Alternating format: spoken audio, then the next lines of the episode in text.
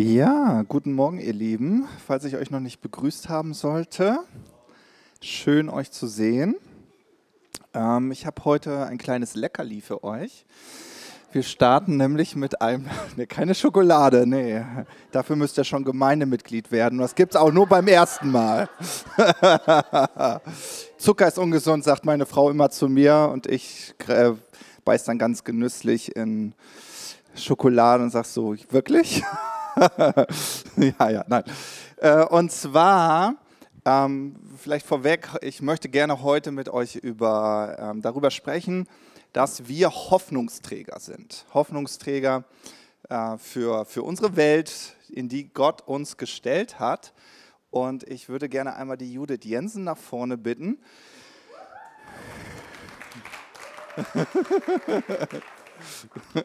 genau, Judith, äh, du wirst uns heute mal dein, äh, dein, dein, mit das Zeugnis mit uns teilen, wie du Jesus Christus kennengelernt hast. Und ich weiß gar nicht, ob ihr das kennt. Falls nicht, habt ihr jetzt die Möglichkeit, euch davon mal berühren zu lassen, wie kostbar es ist, wenn ein Mensch Jesus Christus kennenlernt. Dankeschön. Also, dass es sehr kostbar ist, dass ich Jesus kennengelernt habe, das ist mir auch wirklich sehr bewusst. Ich bin aus tiefstem Herzen immer wieder dankbar der Person, die mir Jesus nahegebracht hat. Aber dazu gleich im dritten Kapitel. Ich starte jetzt einmal ganz kurz und nehme euch hinein in ein paar kleine so Begegnungsmomente, wie ich Gott kennenlernen durfte oder wie Gott mich aus dem, wo ich so war, herausgeliebt hat und so an sein Herz gezogen hat. Ich bin in einer Familie aufgewachsen, wo wir manches Mal im Kindergottesdienst im Dom waren mit der Mutter und auch abends so ein Sprüchlein, sage ich mal, ein Gebet aufgesagt haben. Insofern hatte ich auch von Gott gehört, aber ich hatte nicht direkt selber, ich kann mich nicht erinnern, dass ich mal selber so zu Gott gebetet oder mit ihm gesprochen habe. Das war eher etwas, was so im Hintergrund spürbar war. Und ich, dazu kann ich noch sagen, dass in meiner Familie so entschiedener oder ich sage mal auch so extremer Glaube eher negativ so beleuchtet wurde. Das fiel immer mal hier und da von Verwandten in unerfreulichen Kontexten, sodass ich eher innerlich so Abstand genommen habe und keiner so richtig aus unser, von meinen Geschwistern so die, diese Person sein wollte, die jetzt dann so diese extrem gläubige Person wird.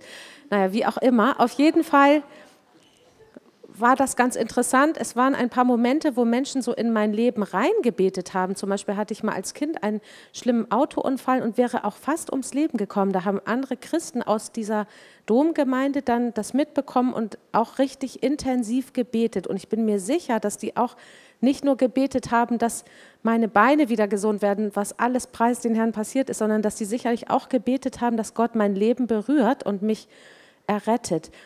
Und so kam das dann durch einen Wechsel in der Schule, dass ich eine Freundin hatte, die in, zu der Zeit in einer Gemeinde in Neustadt war, in einem Hauskreis. Die hatte also auch so ein paar Monate, wo jemand sie in einen Hauskreis eingeladen hatte. Sie hatte dann auch Jesus ihr Leben gegeben und hat mich dann, als ich sie mal besucht habe, dann so gefragt, so ganz aufgeregt, so, ja, ich wollte dich noch was fragen. Ich bin jetzt, ich glaube jetzt an Gott und darf ich mal für dich beten? Und ich weiß noch, dass das irgendwie so ein ganz besonderer Moment war, und dann hat sie für mich gebetet und ich, da war ich 13 und ich weiß noch, dass ich so richtig so eine Wärme und irgendwie so was ganz Wunderschönes, so was wie Zufriedenheit gespürt habe um uns herum. Wo wir saßen so auf ihrem Bett, war auf einmal eine ganz schöne Atmosphäre und ich war richtig innerlich berührt und bin dann auch mit ihr mit zu einer christlichen Jugendfreizeit gefahren und sie hat mich dann also diese dieser Hauskreis, die haben uns dann dreimal eingeladen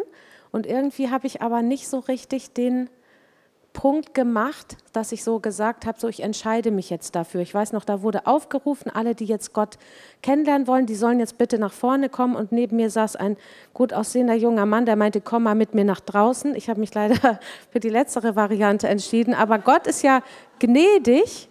Gott ist sowieso gnädig, auch wenn wir wirklich nicht vertrauen können oder falsche Wege gehen, das ist wirklich ein Zeugnis in meinem Leben, dass Gott mir nachgegangen ist. Und Jahre später hatte ich wieder eine gläubige Freundin im Studium, die habe ich im Chor kennengelernt und die hatte echt Jesus selber erst ein Jahr kennengelernt und hatte frische Liebe in ihrem Herzen. Und die, also Gott ist einfach so dran geblieben und dann hat quasi die nächste Person, die bereit war, mal den Mund aufzumachen und mir so zu sagen, so komm, ich bete mal für dich, hat Gott so da eine neue Tür gefunden. Und ich weiß das noch, dass wir auch da saßen wir einmal im Auto und sie hat mir das dann alles so erzählt, dass sie gläubig ist und ich konnte mir das gar nicht so recht vorstellen, war super skeptisch und meinte, so kann das sein, dass du dir das einfach so in deinen Gedanken vorstellst und dass sich das einfach toll anfühlt, weil du denkst dir das so und das fühlt sich dann einfach für dich richtig an. Und dann hat sie gesagt, ja, das kann so klingen, aber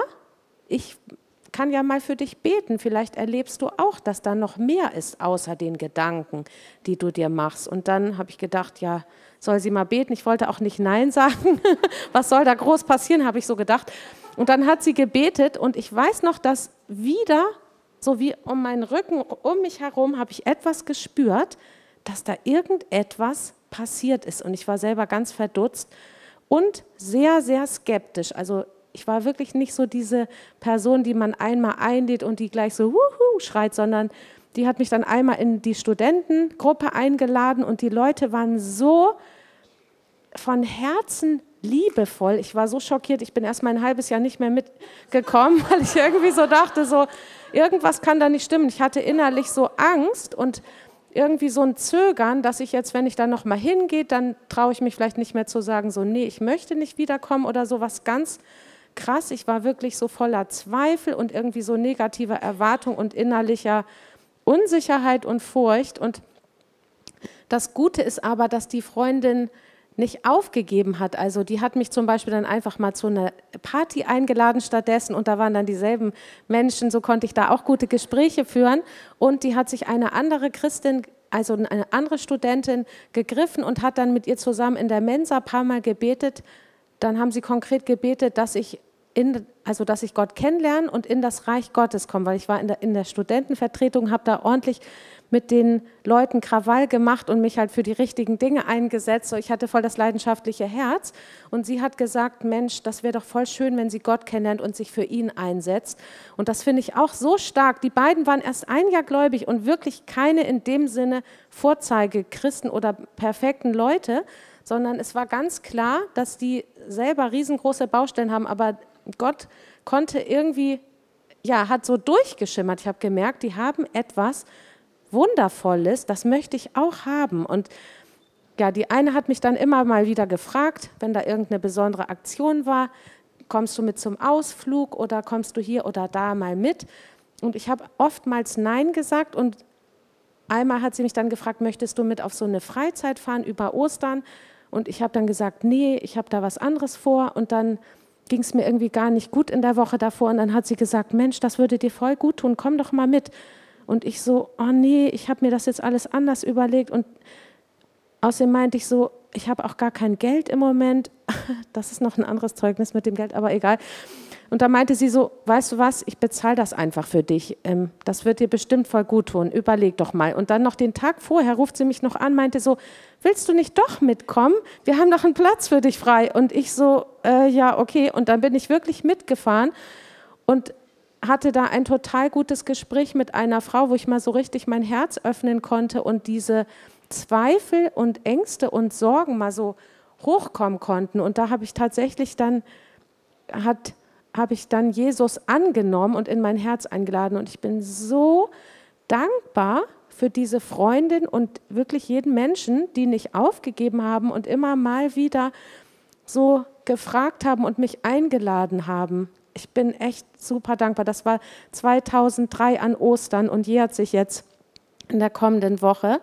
Und ich möchte uns einfach und euch auch total ermutigen, die Menschen, die ihr so auf dem Herzen habt und wo Gott euch so zeigt, dass ihr die vielleicht mal ansprengt, dass ihr nicht locker lasst und wirklich auch mutig seid. Also diese Freundin, die hat sich einige Neins abgeholt und wie gesagt, ich war nicht besonders so positiv und habe ihr auch so kritische Fragen gestellt und das finde ich so kostbar, dass die trotzdem gesagt hat, so wir geben nicht auf und im Hintergrund gebetet haben und dann habe ich, als ich sie kennengelernt habe, noch ein Mini Finanzzeugnis habe ich wirklich dann so angefangen, die Bibel zu lesen, die ersten paar Mal.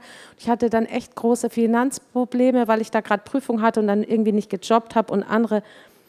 Außerdem hatte ich, naja, wie auch immer, nicht so wirklich das goldene Händchen mit dem Geld. Und dann habe ich gelesen, dass Gott mein Versorger ist mal eines Abends. Und dann weiß ich noch, dass ich das erste Mal so gedacht habe, wenn das jetzt echt stimmt, da habe ich so geweint und gesagt, wenn das wirklich stimmt, dass du mein Versorger bist, dann bete ich, dass du mir jetzt mit meinem Geld hilfst, weil da wurde den einen Tag sogar die Bankkarte eingezogen. Ups. Und dann am nächsten Tag hatte ich durch eine Begegnung, die Geschichte ist jetzt ein bisschen zu lang, ich kürze das ab, aber mir hat ein wildfremder Mensch auf der Straße 200 Euro in meine Tasche gesteckt und hat gesagt, bald ist Ostern, schau mal, schau mal zum Himmel auf, das wird schon alles wieder. Und ich habe hier eine kleine Osterüberraschung für dich, hat mir so ein Osterei in die Tasche gesteckt und hat gesagt, pack das mal zu Hause aus, ich packe das unterwegs schon aus und da waren 200 Euro drin. Ich war so baff, also und habe so gedacht, what? Also das ist ja wirklich erstaunlich. Und dass Gott so direkt auf mein Gebet geantwortet hat, das hat mich sehr ermutigt, dass es gut ist, mit Gott ins Gespräch zu kommen. Und auch dafür will ich euch richtig ermutigen, dass wir uns nicht von dem Sichtbaren unbedingt entmutigen lassen, wenn nicht jedes Gebet sofort in der Sekunde sichtbar wird oder wie auch immer. Oh, ich bin Gott super dankbar und auch genau Amen. Ich bete auch, dass Gott die Ehre bekommt von dieser Story zum Schluss. Dankeschön, Judith.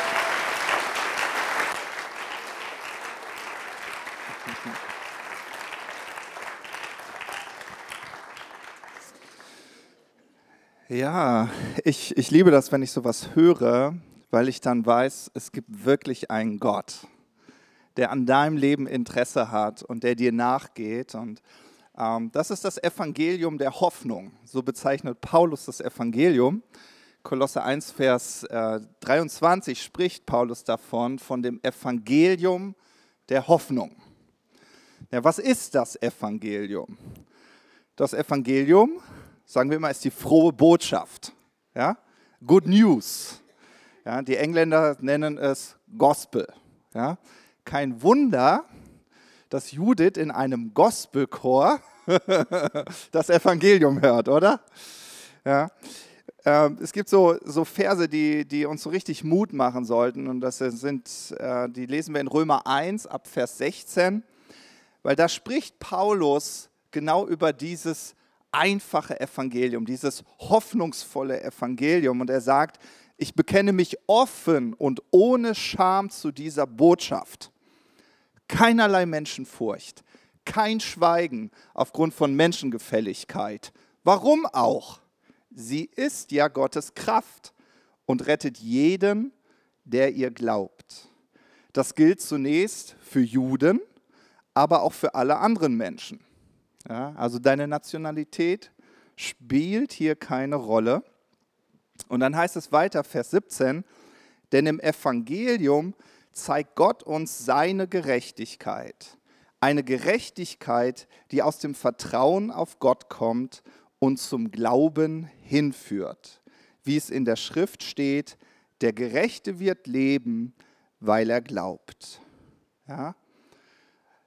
Und ich glaube, dass man manchmal vielleicht so dieses, dieses Wundervolle an diesem Evangelium so ein bisschen aus den Augen verliert. Wie herrlich das Evangelium ist. Ja, hier wird Gottes Gerechtigkeit erwähnt und für uns als Gemeinde ist diese Botschaft eine ganz, ganz, ganz, ganz wichtige Grundlage. Ja, Gottes Gerechtigkeit beschreibt eigentlich, wenn du es so runterbrichst, dass du vom Sünder zum Heiligen geworden bist. Ja, vom Sünder zum Heiligen. Na, wenn das nicht eine frohe Botschaft ist. Ja, wenn du mit Menschen äh, ins Gespräch kommst, ja, und, und, und du merkst, dass sie so bedrückt sind und so, und dann kommt häufig so zum Ausdruck, dass sie etwas bedauern. Entweder sind sie unzufrieden mit ihrer Ehe, unzufrieden mit ihrer Arbeitssituation, unzufrieden ähm, äh, vielleicht auch für die Fehler, die sie in der Erziehung mit den Kindern gemacht haben. Das ist ein Bedauern. Das, das ist eine Schuld, die sie auf sie geladen haben. Ja? Und deswegen sagt Paulus, ich schäme mich des Evangeliums nicht, weil es hat mich vom Sünder zum Heiligen gemacht. Das Evangelium offenbart diese Gerechtigkeit. Ja, und das ist das Schöne an dieser Botschaft und deshalb sind es gute Neuigkeiten. Es ist eine gute Botschaft. Ja? Und deswegen offenbart uns das Evangelium auch immer Jesus. Ja? Und deswegen sagt Paulus, ich werde nicht müde, euch immer wieder Jesus vor Augen zu malen und so. Ganz einfach, weil Paulus so fasziniert davon war, dass er vom Sünder zum Heiligen geworden ist. Und zwar aus Gnade, weil er an Jesus Christus glaubt, weil Jesus sein Leben für ihn hingegeben hat. Ja? He's the man, he's the real Superman. Er war super begeistert über Jesus und liebte diese Botschaft, dieses Evangelium. Ja? Und wenn wir uns das hier nochmal so äh, aufgelistet anschauen, dann sehen wir, dass Paulus davon spricht, dass das Evangelium Gottes Kraft ist. Ja? Also wenn du dich fragst, ja, wie kann ich Gottes Kraft erleben, dann zeigt es sich in dem Evangelium, in dem, was Jesus für dich am Kreuz vollbracht hat. Das Evangelium rettet und schenkt Erlösung. Das Evangelium ist für jeden. Ja? So, das ist auch total spannend, also wie, wie Menschen Jesus einfach kennenlernen. Und so, es hat mich so berührt, dass Judith das so teilt und sagt, ja, also die, die mir von Jesus erzählt haben, also waren jetzt nicht so die Vorzeigechristen, ja, hatten so ihre eigenen Baustellen. Interessanterweise glauben wir häufig, dass das ist, was uns disqualifiziert, um anderen von Jesus zu erzählen. Ja, das sagen wir, ich kann jetzt anderen nicht von Jesus erzählen. Wenn ich jetzt anderen von Jesus erzähle, also, ja, mein Leben bringt das jetzt auch noch nicht so gut zum Ausdruck. Versteht ihr, was ich meine? Und dann schweigen wir eher, anstatt äh, zu erkennen, wie kostbar diese Botschaft ist und dass wir uns dieser nicht schämen müssen. Und das Evangelium zeigt uns natürlich äh, das Geschenk der Gerechtigkeit und am Ende ist das Evangelium eine Botschaft des Glaubens. Ja? Eine Botschaft des Glaubens. Es ist ein Geschenk, das du annehmen musst. Es ist wie das Bild, was Jörg heute hatte. Gott reicht es dir dar und du hast die Möglichkeit, Ja dazu zu sagen, ja? es anzunehmen. Deswegen ist das Evangelium eine Botschaft des Glaubens. Und Hebräer 11, Vers 1 definiert Glaube folgendermaßen. Da heißt es, was ist also der Glaube? Und dann heißt es, er ist die Grundlage unserer Hoffnung. Ein Überführtsein von Wirklichkeiten, die man nicht sieht. Ja? Und deshalb ist Glaube so kostbar, obwohl man ihn nicht sehen kann. Warum? Weil es sind deine tiefsten Herzensüberzeugungen, die du in deinem Herzen trägst was du wirklich glaubst. Ja, es ist eine Wirklichkeit, die man nicht sieht, aber es ist trotzdem etwas, was so dein Leben bestimmt. Ja? Und deswegen finde ich, ist es immer wichtig, immer wieder sich auch so zu fragen, was glaube ich eigentlich wirklich über Gott? Ja? Also das Finanzzeugnis war doch auch großartig, oder? Ja, dann liest du da die Bibel vielleicht liest du gar nicht deine Bibel, aber vielleicht wäre so ein Abenteuer gar nicht mal so schlecht. Vielleicht liest du heute deine Bibel, das spricht dich total an. Ja, und liest da so, Gott ist mein Versorger. Naja, glaube ich das denn überhaupt? Und dann den Mut zu haben, ja, okay, ich probiere es mal aus. Ich glaube einfach, dass du mein Versorger bist. Ja? Was glaube ich über Gott? Was glaube ich wirklich über mich? Ja? Wenn Jesus Christus wirklich für dich am Kreuz gestorben ist, dann muss sich was in deinem Leben ändern. Ja, wenn er sagt, ich bin dein Vater und du bist mein Sohn, du bist meine Tochter, also wenn, wenn seine Möglichkeiten dein Leben nicht irgendwie berühren oder verändern, dann würde ich mich ehrlich fragen und sagen, was glaube ich eigentlich über Gott und was glaube ich über mich? Was glaube ich, was ich habe? Was glaube ich, wozu ich befähigt bin? Ja?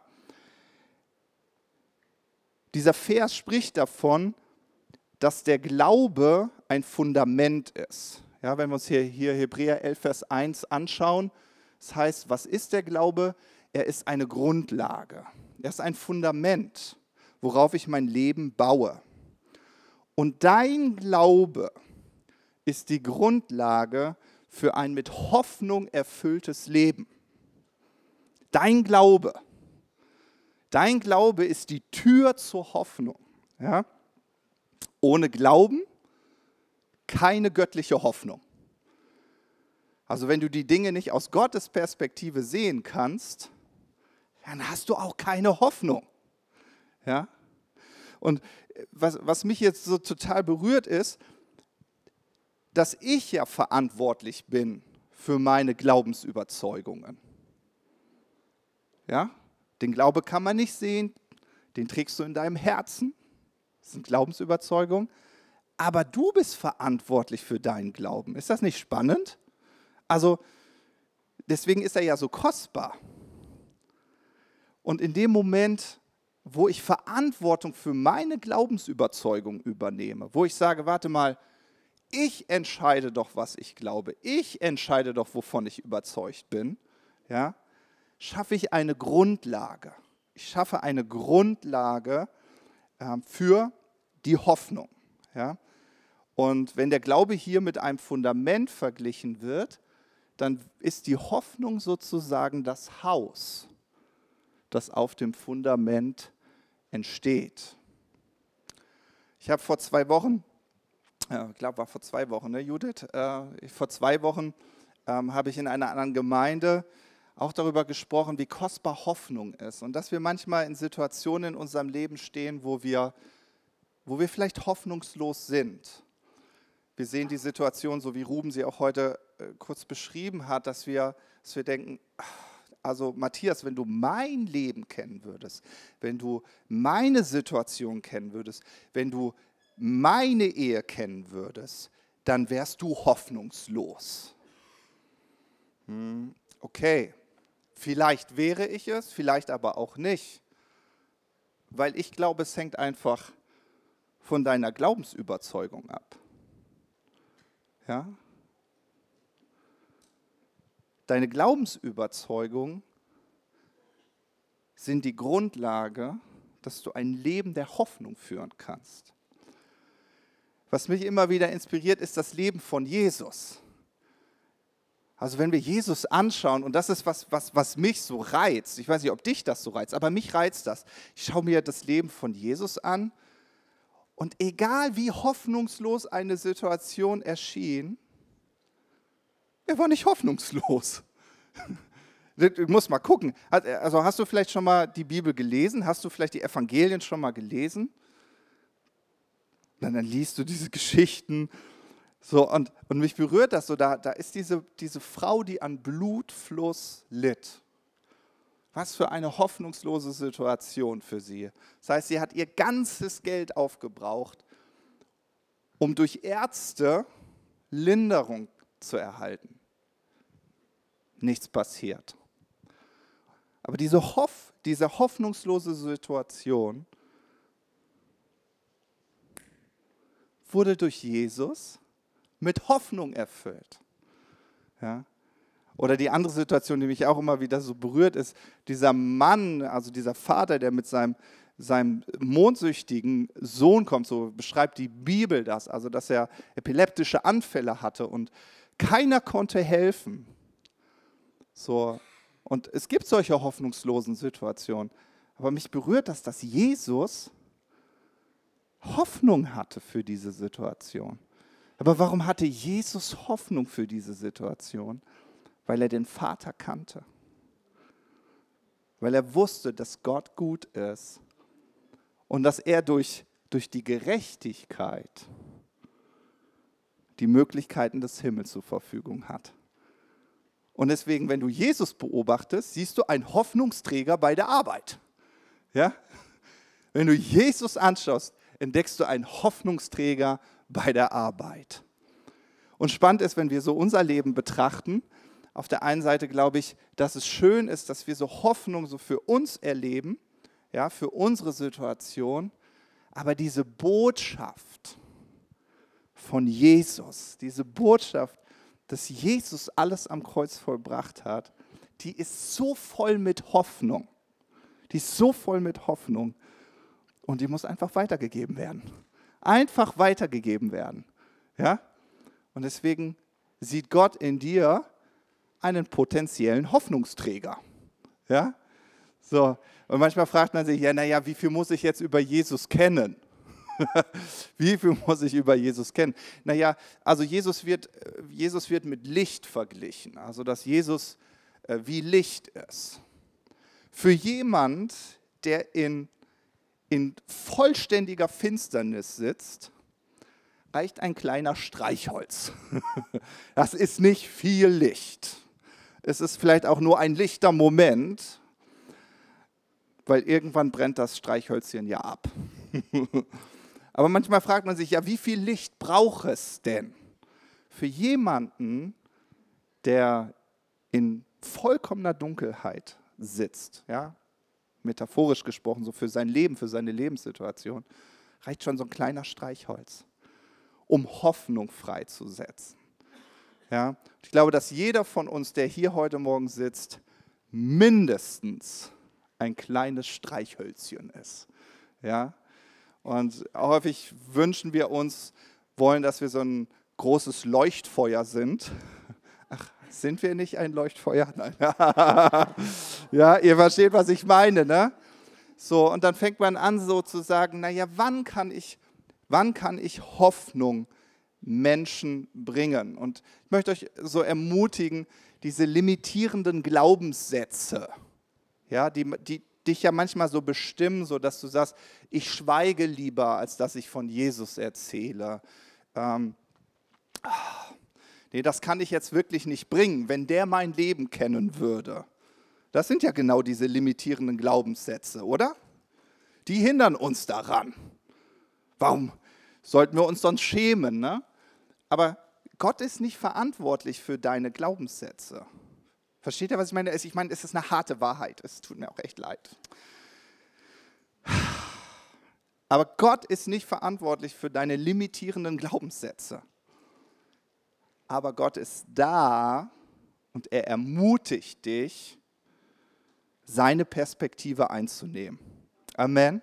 Dazu ermutigt er dich, seine Perspektive einzunehmen.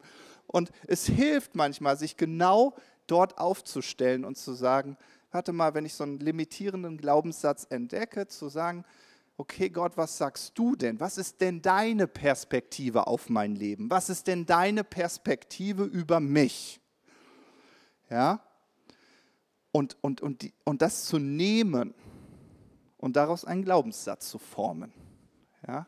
Etwas, was zum Ausdruck bringt, wer Gott ist, wer du bist, was du hast und wozu du befähigt bist. Ja? Wer Gott ist, wer du bist, was du hast und wozu du befähigt worden bist. Ja?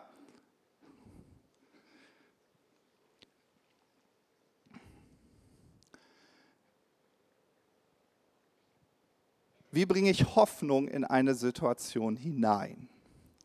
Bleiben wir mal bei dem Beispiel, was uns äh, Judith geteilt hat, nämlich dass, dass es Menschen gab, die den Mut hatten, von Jesus zu erzählen und dadurch Hoffnung so in ihr Leben äh, zu bringen. Ähm, ich weiß noch, wo du dein Lebenszeugnis in Rendsburg geteilt hast, äh, du konntest es gar nicht verhindern, du musstest anfangen zu weinen. Und, und ich weiß, Judith, du warst so berührt davon, dass Menschen nicht aufgehört haben, dir von Jesus zu erzählen weil du einen kurzen Moment überlegt hast, wo wäre ich heute, wenn ich Jesus nicht in meinem Leben hätte? Wo stände ich heute, wenn ich Gott nicht kennen würde? Und du wolltest das gar nicht, das verstehe ich auch, aber du musstest weinen. Und, und warst so berührt von diesem Gedanken und dein Herz war so voller Dankbarkeit, dass jemand den Mut hatte. Ja, und, und, und mich hat dein Lebenszeugnis nochmal so wirklich ermutigt, dass ich gesagt habe, nein, wir sind doch diese Hoffnungsträger. Wir kennen doch diese gute Botschaft. Also wenn wir schweigen, ja, von wem sollen sie sie denn dann hören, oder? Von wem dann? Ja?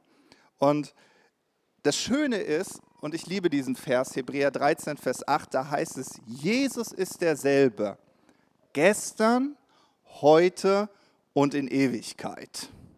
Ja, schau mal deinen Nachbar an, schau ihm mal ganz tief in die Augen. Ja, und dann sagst du zu ihm, übrigens, der Jesus, an den du glaubst, ja, der ist derselbe gestern, heute und in Ewigkeit. Ja. Was er für mich getan hat, wird er auch für dich tun. Ist so, ne? Ist das, manchmal, manchmal vergessen wir das so. Wir verlieren das aus den Augen in, de, in dem Moment, wo wir so in unserer Situation stecken, denken so, oh Gott, jedem hilfst du nur nicht mir. Ja, wo bist du, Gott? So, Jesus ändert sich nicht. Ja, wenn Jesus es für jemanden schon mal getan hat, wird das auch für dich tun. Weil er ist derselbe gestern, heute und in Ewigkeit. Spannend, ne? Und jetzt ja, könnt ihr gleich in dem Moment, wo ich das so schön predige und denkt so, klingt so gut, in euer Herz reinhören und sagen so, hm, okay, glaube ich das wirklich über meinen Jesus? Finde ich da so, so ein hundertprozentiges Ja und Amen und genau so ist er? Oder ist es vielleicht genau, wie es vielleicht in deiner Situation gerade so aussieht, dass du denkst so, hm, schön, dass das da in der Bibel steht, aber ich weiß nicht, ob ich Jesus so sehe, ob das mein Jesus ist. Dann sind wir wieder bei den Glaubenssätzen nimm dir doch vielleicht die Bibelstelle und sprich sie morgens und abends mal eine Woche lang laut aus. Lernst den auswendig. morgens guckst du in den Spiegel, sagst, Guten Morgen, lieber Matthias. Also du darfst deinen Namen benutzen. Guten Morgen, lieber Matthias. Vergiss nicht, dein Jesus ist derselbe gestern, heute und in Ewigkeit. Was er schon mal getan hat, wird er auch wieder für dich tun. Ja? Amen. Weil der Himmel kennt keine Hoffnungslosigkeit. Der Himmel kennt keine Hoffnungslosigkeit. Und das muss man sich manchmal zusprechen in dem Moment, wo man hoffnungslos ist. Dass man sich erinnert, warte mal, mit wem stehe ich da eigentlich in einem Bund? Wer hat mir denn versprochen, dass er alle Zeit bei mir ist? Dass er mir seinen Frieden gegeben hat, ja? dass er mir seine Möglichkeiten gegeben hat. Jesus, ich danke dir dafür, dass du dich niemals geändert hast. Und Jesus, ich danke dir dafür, dass egal wie unsere Situation gerade aussieht, in der wir gerade stehen, egal wie hoffnungslos sie aus unserer Perspektive erscheint, ich danke dir dafür, dass der Himmel keine Hoffnungslosigkeit kennt. Und Jesus, du bist derselbe gestern, heute und auch in Ewigkeit. Und das ist das Wort, auf das wir uns heute Morgen stellen. Und Jesus, wir danken dir dafür, dass dieses Wort Hoffnung in uns freisetzt, weil du dich niemals geändert hast. Und wir wollen wirklich so deine Perspektive einnehmen, Gott. Wir wollen deine Perspektive einnehmen. Ja. Ähm, ich würde gern mein Lebenszeugnis mit euch teilen, wie ich Jesus kennengelernt habe. Ja. Ich nenne es immer meine Begegnung mit dem wahren Evangelium. ich bin nämlich christlich groß geworden, freikirchlich sogar. Und dann denkt man, da kann ja nichts schief laufen. Ja, so, und, und ich, ich, ich weiß auch nicht, wo ich heute wäre, wenn ich nicht so diese definierenden Momente in meinem Leben gehabt habe. Ja? Ein definierender Moment für mich, der ganz, ganz wichtig war, war äh, Richard Hayes, ja, der auch für uns geistlicher Vater ist. Ich erinnere mich an eine Predigt. Ich erzähle das immer sehr gerne. Er stellte die Frage, wer von euch will mal einen Menschen ohne Sünde sehen? Ich sage so, spannende Frage, habe ich noch nie gehört. Und dann hebt er seine Hand. Und ich dachte so, mein Gott, wo bin ich denn gelandet? Jeder Mensch ist Sünder. So was kann man doch, was glaubt der denn von sich? Also, da ist mein, da ist mein Glaubensleben erschüttert worden. Warum? Weil ich die ganze Zeit geglaubt habe, dass ich ja ein Sünder bin. Ich, ich kannte Gott, ich habe Lobpreis gemacht, so wie wir heute, aber irgendwie das, das beherrschende Thema war immer Sünde in meinem Leben. Ich bin so ein schlechter Mensch und oh, wenn ich mein Leben anschaue, Gott kann mich ja nicht heilig nennen und schon gar nicht sündlos. So, ja. Und, und, und, und, und was mich am meisten genervt hat, waren all die anderen, die dann so berührt davon waren und auch ihre Hand gehoben haben und gesagt haben, und ich bin übrigens auch ohne Sünde. Und ich dachte, ich kenne dich. Du bist es auf jeden Fall nicht. ja. Aber ich habe das Evangelium nicht verstanden. Ich, hatte, ich, hatte, ich habe das Evangelium nicht verstanden. Für mich war der Glaube an Jesus ein Strohhalm. Wenn du mal wieder so richtig tief im Loch sitzt, wenn wirklich gar nichts mehr hilft, dann ein kleines Stoßgebet. Hoffentlich, hoffentlich bist du einfach gnädig.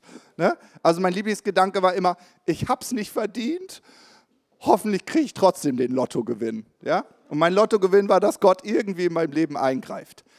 Interessanterweise hat er eingegriffen und ich immer so, aber ich habe trotzdem nicht verstanden, dass Gott es gut mit mir meint. So, wer war denn verantwortlich für diese falschen Glaubenssätze? Na, nicht Gott, sondern ich. Ich war dafür verantwortlich. Versteht ihr? So, und dann, dann finden wir immer auch gerne so Ausreden. Ich habe es halt nicht besser gewusst. Ich habe es ja nicht besser gelehrt bekommen und so. Und da mag immer ein Stück Wahrheit dran hängen. Aber du wirst in deinem Leben erst dann wahre Transformation erleben, wenn du die hundertprozentige Verantwortung für dein Leben übernimmst. Nicht dein Ehepartner ist schuld, wenn du Gott nicht erlebst, ja? wenn dein Leben hoffnungslos ist, ist auch nicht Gott daran schuld, sondern du musst Verantwortung für dein Leben übernehmen.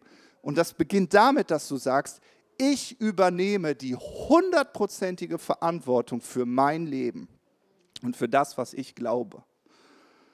Und das war, auch wenn die, die prophetischen Bilder, ich fand die heute Morgen auch ein bisschen, also ermutigend auch, aber trotzdem auch ein bisschen, ich sag mal, ermahnend, ja. Also Jörg so, ja, Gott hebt dir den Deckel nicht ab. Schade, könnt ihr doch mal machen. Wo ist das Problem? Er ist ja Gott.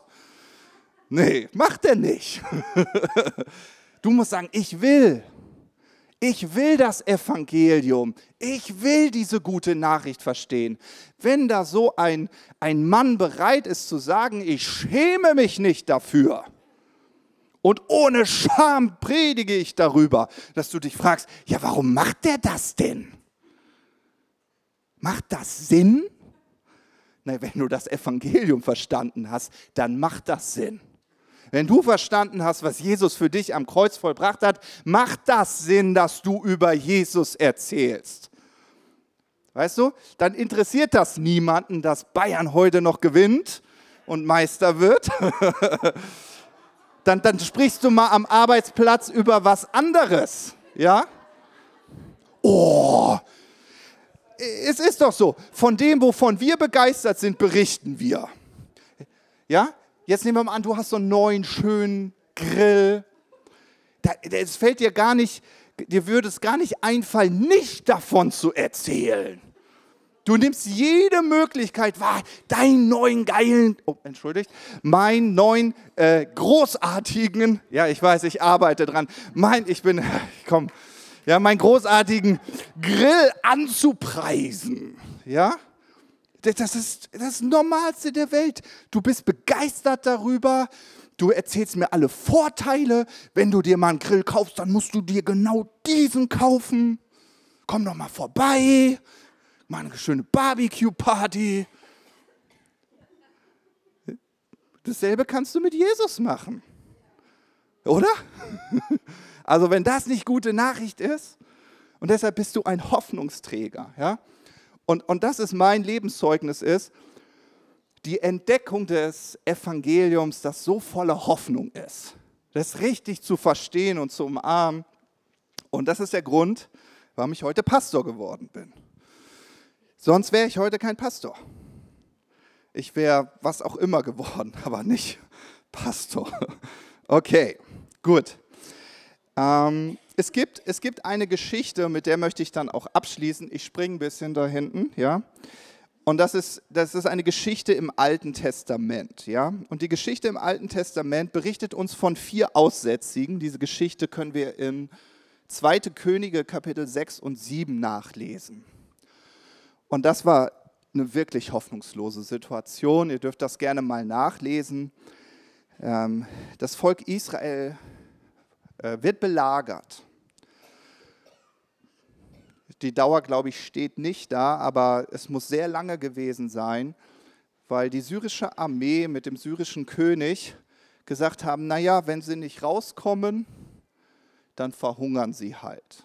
Ja, und äh, die Bibel berichtet uns davon, dass, äh, dass Mütter ihre eigenen Kinder gegessen haben, weil die einfach nichts mehr zu essen hatten. Also die Situation war so hoffnungslos, dass der König gesagt hat, ich werde den Propheten Elisa köpfen lassen. Ich habe, das reicht's mir, dieser Elisa. Spricht immer von Hoffnung. Wo ist denn die Hoffnung? Super hoffnungslose Situation. Ne? Was macht der Elisa? Sagt, ich liebe das. Also ein Prophet, nehmt das für euch. Ja? In dieser hoffnungslosesten Situation, in der stecken kann, kannst, sagt der Elisa, morgen schon wird alles anders.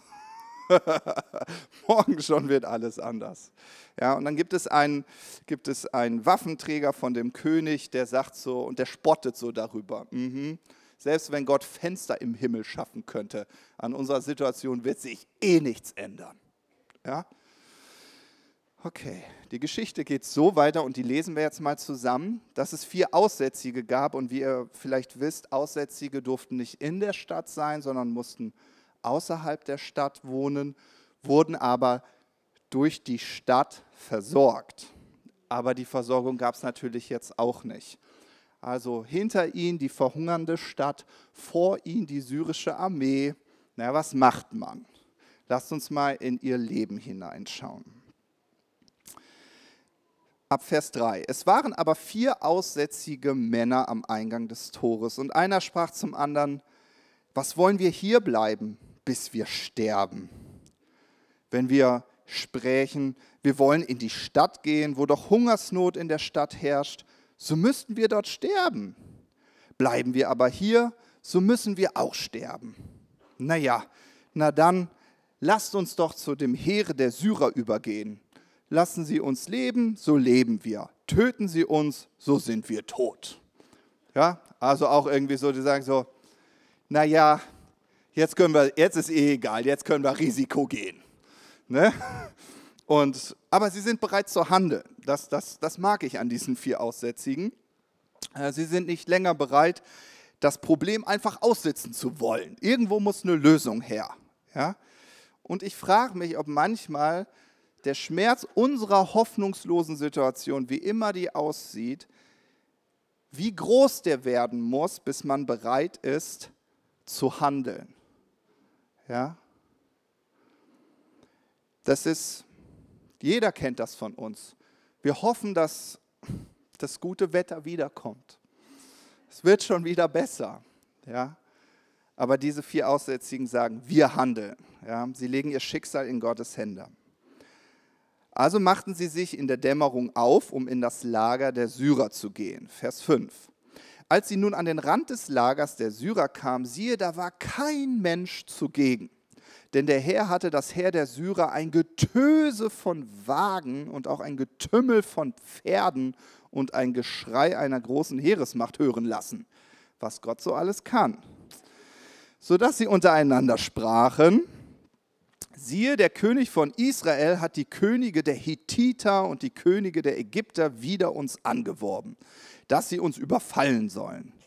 Und sie machten sich auf und flohen in der Dämmerung und ließen ihre Zelte und ihre Pferde und ihre Esel, ja, das Lager, wie es stand, und flohen, um ihr Leben zu retten.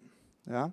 Und wenn du denkst, na ja, also sowas kommt ja höchstens einmal vor, dann würde ich dich gerne einladen zu meinem Bibelstarterkurs. Ja, denn diese Geschichten häufen sich im Alten Testament. Ja, und da steckt ein Prinzip hinter. In dem Moment, wo du dich innerlich aufstellst, ja, ein Problem nicht aussitzen zu wollen, eine hoffnungslose Situation nicht aussitzen zu wollen, sondern dich aufzustellen, fängt Gott an zu wirken.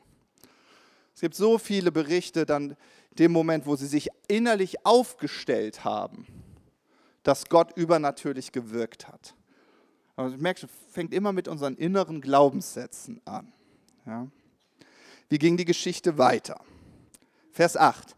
Als nun jene Aussätzigen an den, äh, an den Rand des Lagers kamen, gingen sie in ein Zelt, aßen und tranken und nahmen Silber, Gold und Kleider daraus mit und gingen hin und verbargen es. Und gingen in ein anderes Zelt und nahmen daraus, gingen fort und verbargen es. Jetzt kommt aber der, der Moment, der helle Moment. Es kommt Licht. Aber einer sprach zum anderen, wir handeln nicht recht. Dieser Tag ist ein Tag guter Botschaft.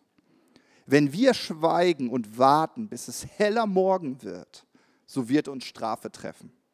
So kommt nun, wir wollen gehen und es dem Hause des Königs melden. Und diese Geschichte bringt es so auf den Punkt. Vielleicht hast du gar keine hoffnungslose Situation gerade dir geht's gut. Du genießt die Möglichkeiten des Himmels. Dir würde es nie in den Sinn kommen, an Gott zu zweifeln. Du liebst Jesus. Weil du diesen Sieg, den Jesus für dich errungen hat, so richtig auskostest. Ah, ist das gut. Ah, fühlt sich das gut an, gerecht gesprochen zu sein. Oh, ist das gut.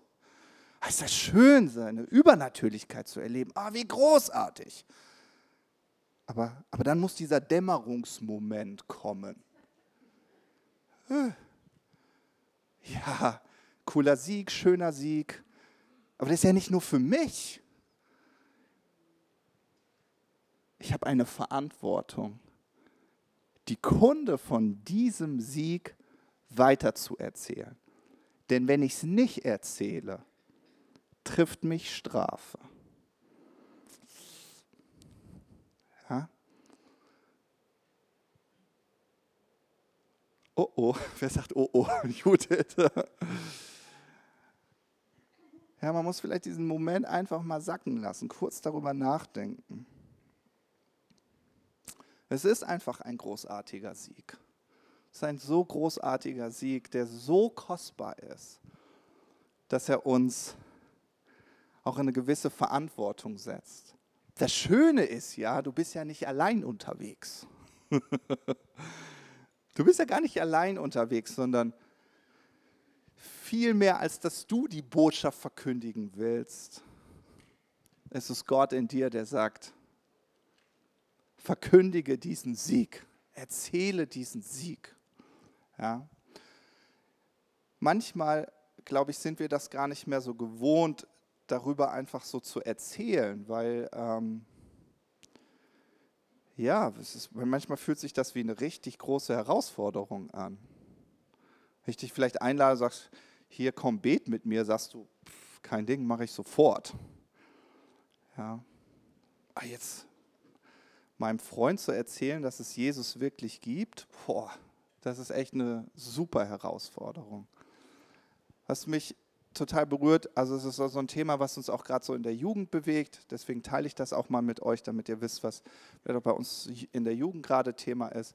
Uns berührt dieses Thema gerade so sehr, dass wir sagen, warte mal, also das ist so eine so ein Privileg, aber auch so eine Verantwortung, das weiterzugeben. Und ähm, ein Zeugnis, das mich total berührt hat, ähm, genau, was Marvin ja auch schon geteilt hat, ist, dass er, und das hat mich auch so irgendwie ermutigt, dass er nervös war. Marvin und nervös. Um mit jemandem über Jesus zu sprechen, da habe ich gesagt, niemals. Und dann sagt er so, oh, ich war so nervös. Und ich sage so, du warst nervös, ja, aber wisst ihr was? ich unterhalte mich ja immer so ein bisschen mit ihm, sagt er, ja, ich habe es einfach schon lange nicht mehr gemacht. Irgendwie ist mir das so ein bisschen verloren gegangen. Ich hab, klar, ich hatte mein Studium voll darauf fokussiert und so. Und das hat mich wieder Überwindung gekostet, weil ich es halt nicht gemacht habe. Das wäre wahrscheinlich dasselbe, wenn ich jetzt dir das Mikro reiche und sage, heute predigst du mal. Das würde dich super viel Überwindung kosten, weil du es halt nicht regelmäßig machst. Das ist mit allen Dingen, die wir nicht regelmäßig machen. Aber in dem Moment, glaube ich, wo wir uns so gegenseitig ermutigen und sagen, warte, das ist so eine kostbare Botschaft, so teil sie.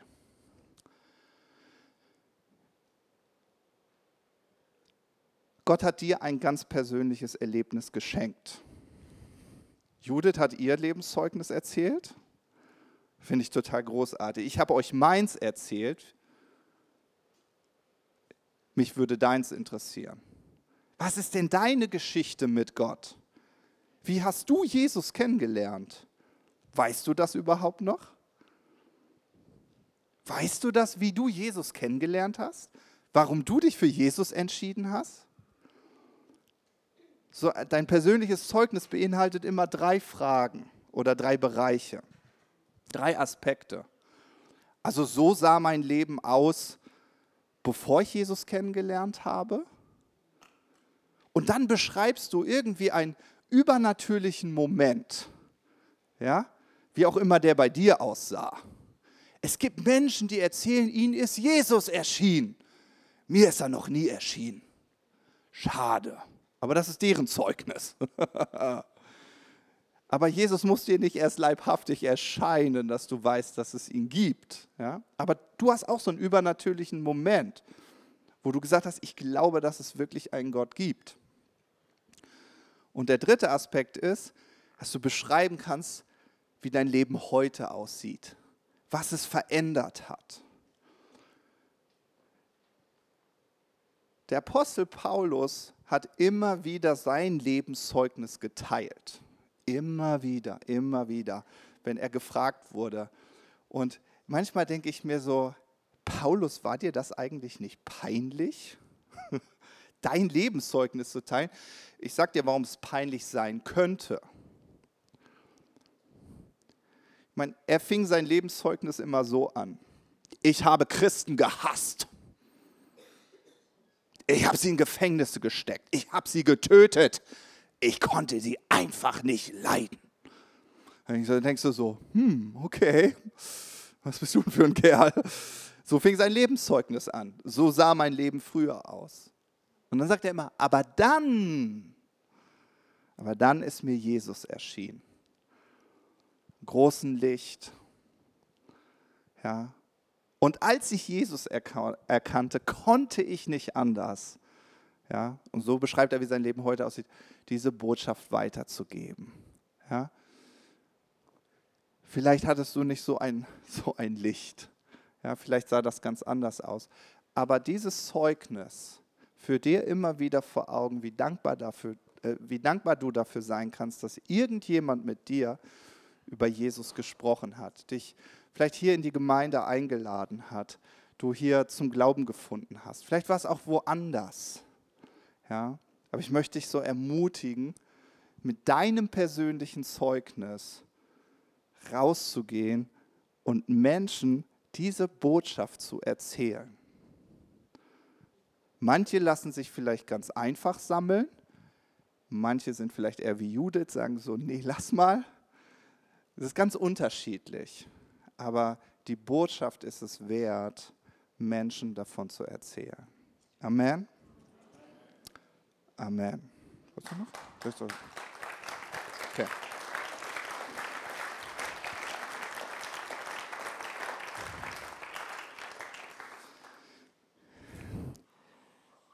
Es gibt so eine ganz besondere, so einen ganz besonderen Moment in der Apostelgeschichte, Kapitel 4, da wurde das Volk, äh, da wurde, wurden die Gläubigen von der ersten Gemeinde echt, die waren so richtig eingeschüchtert.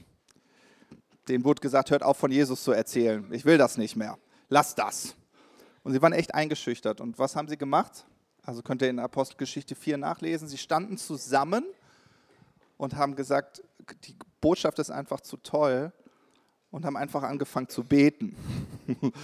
ja, und dann heißt es, sie haben einfach gebetet, Gott schenk uns Mut, schenk uns Mut. Und dann heißt es, und dann erbebte die Städte. ja, und sie wurden ganz neu mit dem Geist Gottes erfüllt. Ja, so, und ich glaube, manchmal braucht man solche Momente, wo man sagt, okay, komm Gott, schenk uns diesen Mut. Ja. Deswegen lass uns einmal zum Abschluss gemeinsam aufstehen.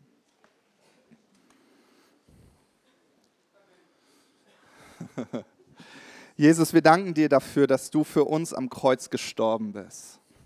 Jesus, wir danken dir dafür, dass du äh, diese wunderbare Osterbotschaft, die wir nächste Woche wieder ganz neu feiern, dass du für uns gestorben bist am Kreuz.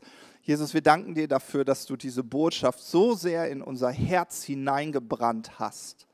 Und wir so dankbar dafür sind, zu dir zu gehören, zu deiner Familie, weil du gesagt hast, jeder, der an dich glaubt, dem gibst du das Recht, Kind Gottes zu sein. Und Jesus, wir danken dir dafür, dass, dass wir diesen Sieg haben, dass wir diesen Sieg genießen dürfen. Und äh, Jesus, du bist so gut, du bist so gut, dass du uns immer wieder von diesem Sieg schmecken lässt und dass wir darin vorangehen dürfen. Und Jesus, ich danke dir einfach dafür, dass du jeden einzelnen von uns einfach so mit Mut erfüllst, dass wir Mut haben, unser persönliches Lebenszeugnis mit anderen zu teilen, Menschen von Jesus zu erzählen. Und so wie wir auch schon letzte Woche gehört haben, das Evangelium ist so einfach. Und wir wollen uns, wir wollen, wir wollen Jesus einfach halten, weil Jesus einfach ist und nicht kompliziert. Jesus, ich danke dir dafür, dass du jedem Einzelnen von uns nochmal ganz neu so in, in, in, in die Geschichte mit hineinnimmst, wie sie dich kennengelernt haben. Jesus, wir wollen unsere Geschichte mit dir nicht vergessen. Wir wollen nicht, wir wollen nicht diese Freude vergessen, als wir dich das erste Mal kennengelernt haben. Jesus, wir wollen uns das wirklich so in Erinnerung rufen, wie dankbar wir dafür sind, dich zu kennen. Und ich danke dir dafür, Heiliger Geist, dass du uns mit dem Mut erfüllst, Menschen von dieser großartigen Botschaft zu erzählen. Und wir wollen, wir wollen Gebrauch machen von der Möglichkeit, auch zum nächsten Ostergottesdienst einfach einladen zu können. Vielleicht fällt es uns selbst schwer, manchmal Jesus und den Glauben zu erklären. Aber wir danken dir dafür, dass wir so eine wundervolle Gemeindefamilie sind, dass es Menschen gibt, die das erklären können.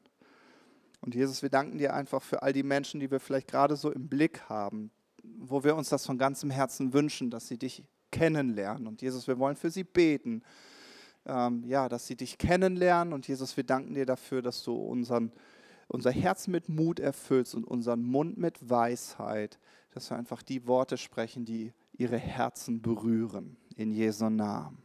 Amen. Amen. Vielleicht magst du für deine persönliche Situation noch Gebet empfangen, dann kannst du das sehr gerne machen. Uh, unser Gebetsteam steht dir da sehr gerne zur Verfügung. Ich danke euch von ganzem Herzen für eure Aufmerksamkeit. Vielen Dank auch wenn ich euch vielleicht mit dem einen oder anderen Punkt heute ein bisschen herausgefordert habe. Ihr wisst, ich habe euch von ganzem Herzen lieb äh, und wir wollen gemeinsam so für, für Errettung brennen. Amen. Wenn du mit dem Gottesdienst zu Ende bist, darfst du sehr gerne noch äh, draußen einen Kaffee oder einen Tee trinken. Wir haben auch Kaltgetränke. Ähm, wir würden uns freuen, dich noch ein bisschen näher kennenzulernen. Habt einfach eine gute Gemeinschaft und ich wünsche euch eine gesegnete Woche und ein frohes Osterfest.